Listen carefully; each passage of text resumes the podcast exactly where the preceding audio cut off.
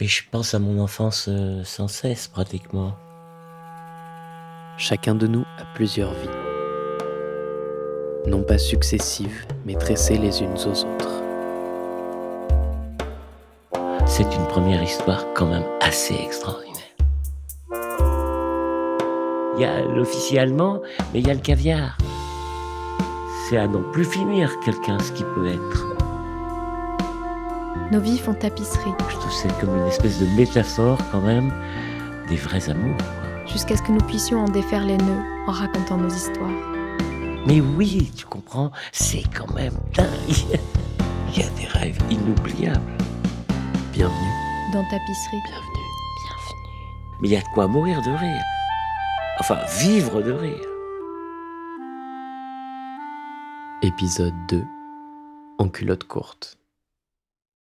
Moi, je prenais mon petit déjeuner avec mon papa le matin, mais tout petit. Et je me souviens très bien, il lisait le progrès, il lisait le journal. Mais alors, il s'occupait pas de moi, il lisait son journal. Je disais, mais il est extraordinaire, mon papa, il lit le journal, c'est merveilleux. Quel grand bonhomme. Des trucs comme ça, quoi. C'est comme-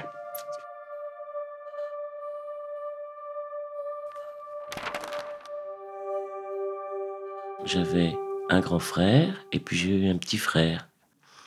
L'aîné c'est Alain et le petit c'est Michel. C'était tous les deux. Ils ont été.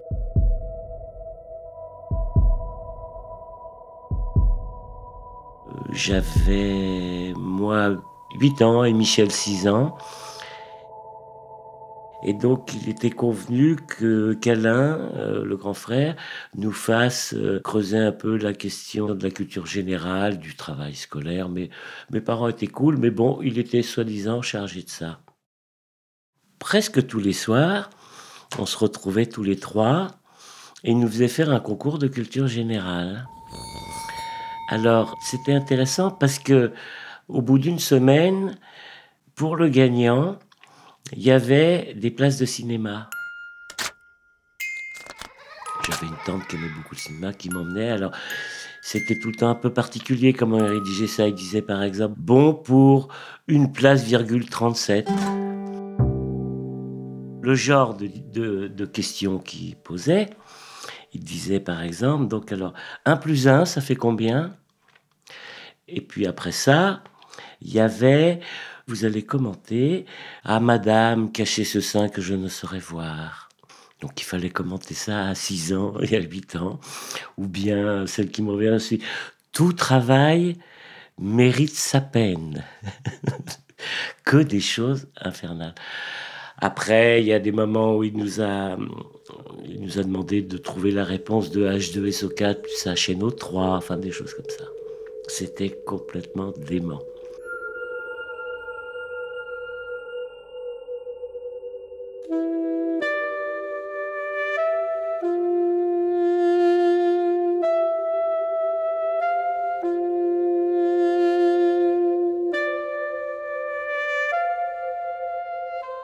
Y avait à la maison Marie-Louise qui était la cuisinière, qui restait là pendant 20 ans. 30 ans.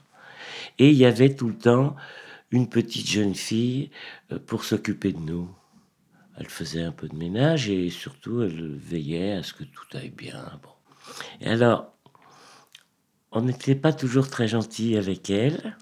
Alors, une qui s'appelait Marie-Rose, par exemple, c'était une petite dame et un jour, Alain lui écrit une lettre d'amour signée Michel. Donc Michel n'était pas au courant. Il lui dit Marie-Rose, je vous aime d'un amour ardent. Je me rappelle la lettre. Si vous m'aimez en retour, faites-le moi savoir au moment où vous allez apporter le gigot sur la table. Faites-le moi savoir, vous me ferez un clin d'œil. Et à ce moment, Marie-Rose est arrivée avec la lettre en faisant un scandale. Voilà, c'est incroyable ce que monsieur Michel a osé m'écrire. Et Michel, il était absolument au courant de rien, il savait pas du tout. Donc, tu vois. Et mes parents, ils étaient ultra cool.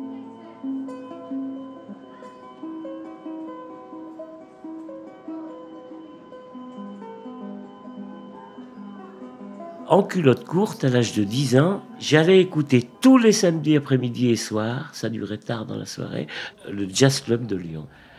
C'est quand même là, ils étaient incroyables, mes parents. À 10 ans, je passais mon, après-midi et ma soirée seul. Après, quand j'ai grandi un peu, j'y amenais mes petites fiancées. Euh.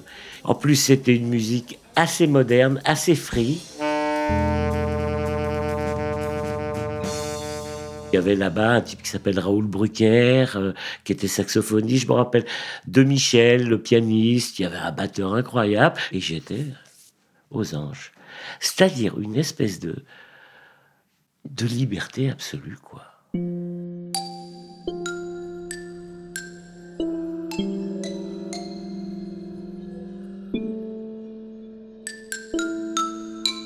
J'ai vécu un petit moment rue Childebert, à Lyon.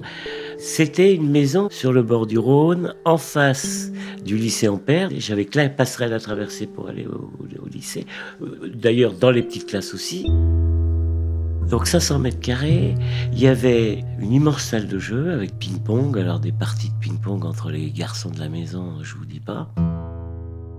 Alors tout ça, c'était très accueillant, évidemment. Il y avait euh, Alain avait sa chambre, derrière il y avait une chambre pour les amis, il y avait deux salons, un grand salon, un grand salon, c'est 90 mètres carrés.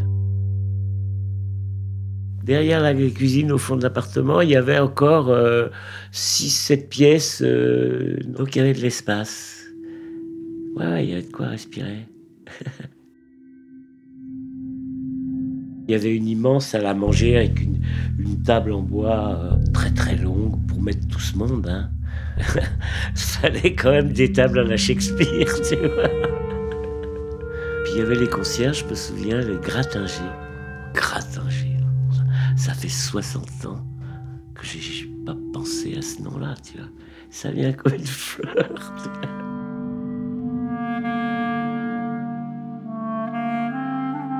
Je me souviens que là, j'ai eu ma première pensée, euh, c'est la vraie pensée de calculer quelque chose, d'une hésitation, c'est sur des histoires de chocolat. Ma mère mangeait du chocolat en douce. Nous, on n'avait pas le droit de manger de chocolat, c'était mauvais pour la santé. Et je suis tombé sur un paquet c'est des espèces de, grosses boules en forme de sein avec une petite pointe comme ça, ça. Et donc la question que je me suis posée, c'est est-ce que je mange tout pour qu'elles s'en aperçoivent pas ou est-ce que j'en laisse un? Quel est le mieux pour pas se faire prendre? Je sais plus le choix que j'ai fait. Bon bah ça c'était la rue Childebert, trois ans.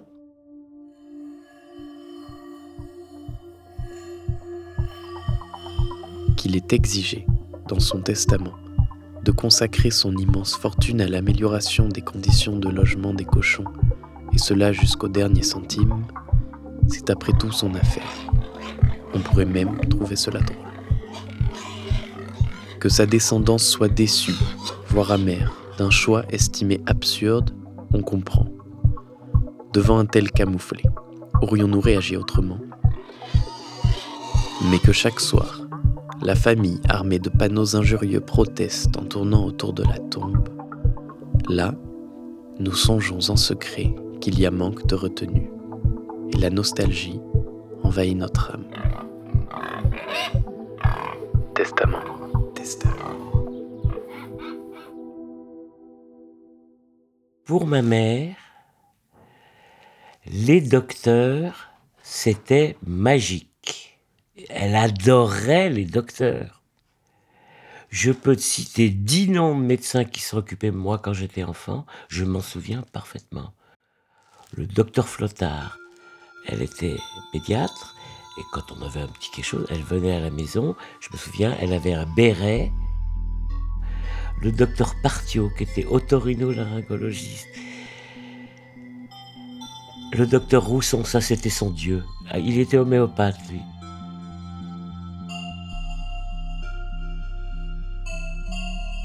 Professeur Poffic. Il avait sauvé euh, son œil. Le docteur Vertemer, professeur Vertemer, professeur Vertemer. Elle nous a bourré la tête de ses amours avec les grands docteurs. Donc ça, ça a quand même compté. Puisqu'il se trouve qu'ils ont eu trois enfants, que les trois ont fait docteur.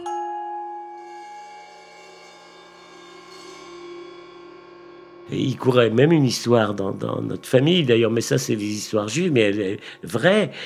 Il y avait le bruit qui circulait qu'un des cousins, mais ça c'était pas ma mère, mais c'était dans sa famille.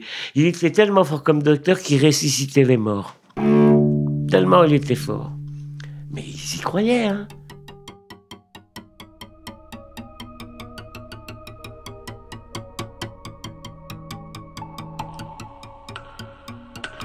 Quand même, mère, de temps en temps, elle me prenait vraiment pour un tout petit, quoi. Ça, j'étais très en colère pendant des années là-dessus. Euh, 15 ans, Galerie Lafayette m'achetait des pantalons. Euh, elle demande le rayon garçonnet. Là, je l'aurais bien étranglé quand même.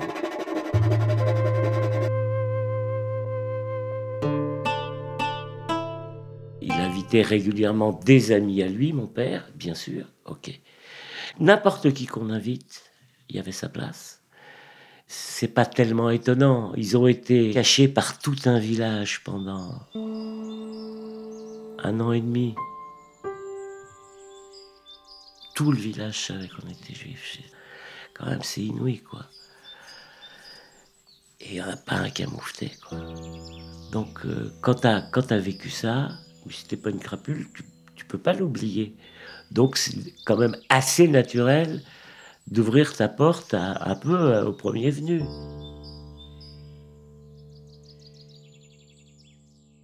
Mes potes étaient très lyonnais, c'est-à-dire je n'étais jamais reçu dans leur famille parce que j'étais juif. C'était pas dit comme ça, mais c'était bien entendu. Et eux, ils respiraient enfin à la maison, tu vois. Ils étaient quand même très contraints, mais ils ont bien profité du bon air à la maison, ça c'est sûr. Mais c'était pas réciproque. J'ai jamais été invité chez mes amis, jamais. Je pouvais aller écouter du jazz c'est un, de mes potes qui était pas loin de chez moi, mais jamais à dîner, pas une fois, ni à déjeuner, ni à dîner. C'est très fermé. Hein. On a eu à notre table quelques héros, des vrais. Maurice David.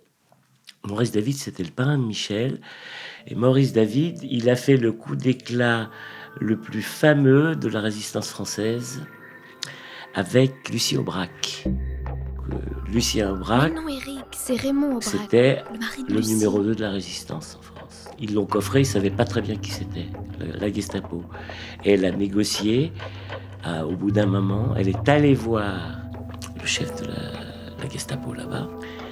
Elle avait mis un faux ventre pour faire croire qu'elle était enceinte et elle demandait la permission que son mari euh, aille à la mairie. Euh, pour, qu'il puisse se marier. Et il avait accepté. Et sur le trajet, avec ce fameux Maurice David qui avait 18 ans à l'époque, ils ont attaqué tous les deux, elle une femme et lui un gamin de 18 ans, à la mitraillette. Ils y ont descendu tous les Allemands qu'il y avait dans la voiture blindée. Ils ont fait sortir Lucien Braque et il est parti. Et juste après ça, ça, ça m'est revenu euh, par rapport à l'histoire. C'est chez mes parents que Maurice David s'est caché pendant 6-7 mois. Là où on était euh, cachés nous-mêmes. Le deuxième héros, c'était René Coton. Lui aussi, il avait sauvé la vie de mon père. À un moment, on devait passer en Espagne pour euh, quitter la France. Et il y a un, passeur, en fait, qui était un donneur, qui devait nous livrer. Et René, il nous a pas lâchés pendant tout le parcours. Enfin, il n'a pas lâché mes parents et Alain à l'époque. On n'a pas été donnés comme ça. Ils faisaient beaucoup d'alpinisme ensemble. Et alors, à un moment donné, ils étaient tout en haut de l'aiguille du Midi. Ils étaient encordés, donc. Et mon père dérape. Il part dans le vide. Et bien, René Coton l'a sauté de l'autre côté. pour faire contrepoids. Quand même, le héros, le vrai, quoi.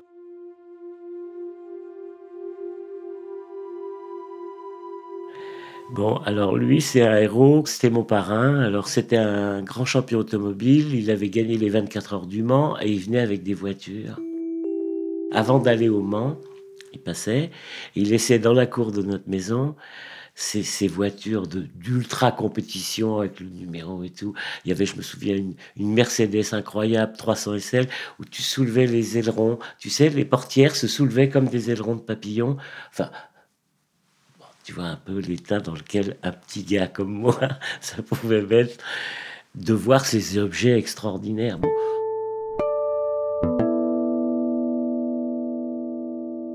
Alain ramenait à la maison des gens incroyables qu'il trouvait dans la rue ou dans des soirées. Il les ramenait à la maison. Tous ces gens qui ramenaient, on était liés comme il, nous mettait dans le coup tout le temps, Alain. J'ai été très ami avec certains de ses amis, mais pour de vrai. Alors il y en avait un, par exemple, qui était, comment s'appelait? Il était corse. Il disait, tu me respectes, je te respecte. Tu me respectes pas, je te tue.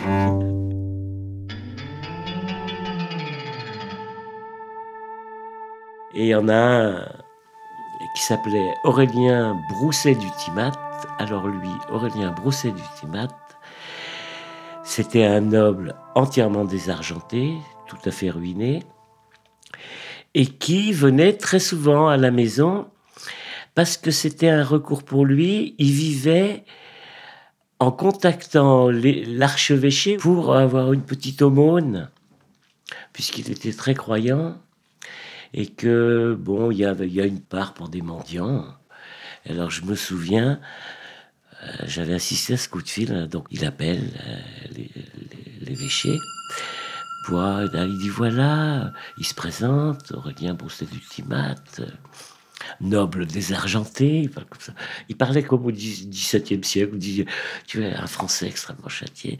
Euh, je suis de passage euh, dans une famille israélite dont je tairai le nom. Dieu sait pourquoi il dit ça, pour, pour pas qu'il croit qu'il était juif, mais de passage, hein, alors qu'il était là pour euh, trois semaines, il, avait sa chambre. Hein. Quand il venait, il y avait une chambre tout le temps. Au fond du couloir, il y avait une chambre pour les amis.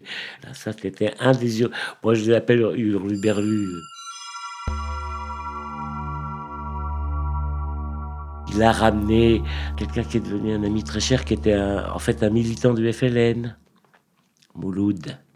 Il, donc était ultra politisé, traqué par la police. Euh, il avait sa table tout le temps, il pouvait venir dormir quand il voulait. Bon, des choses comme ça.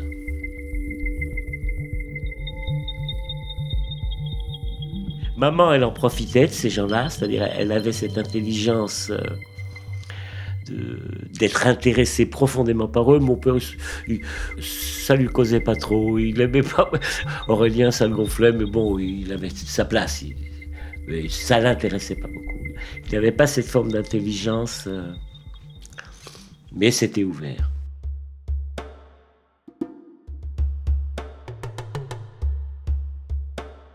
Vous venez d'écouter En culotte courte, le deuxième épisode de la saison 1 de Tapisserie.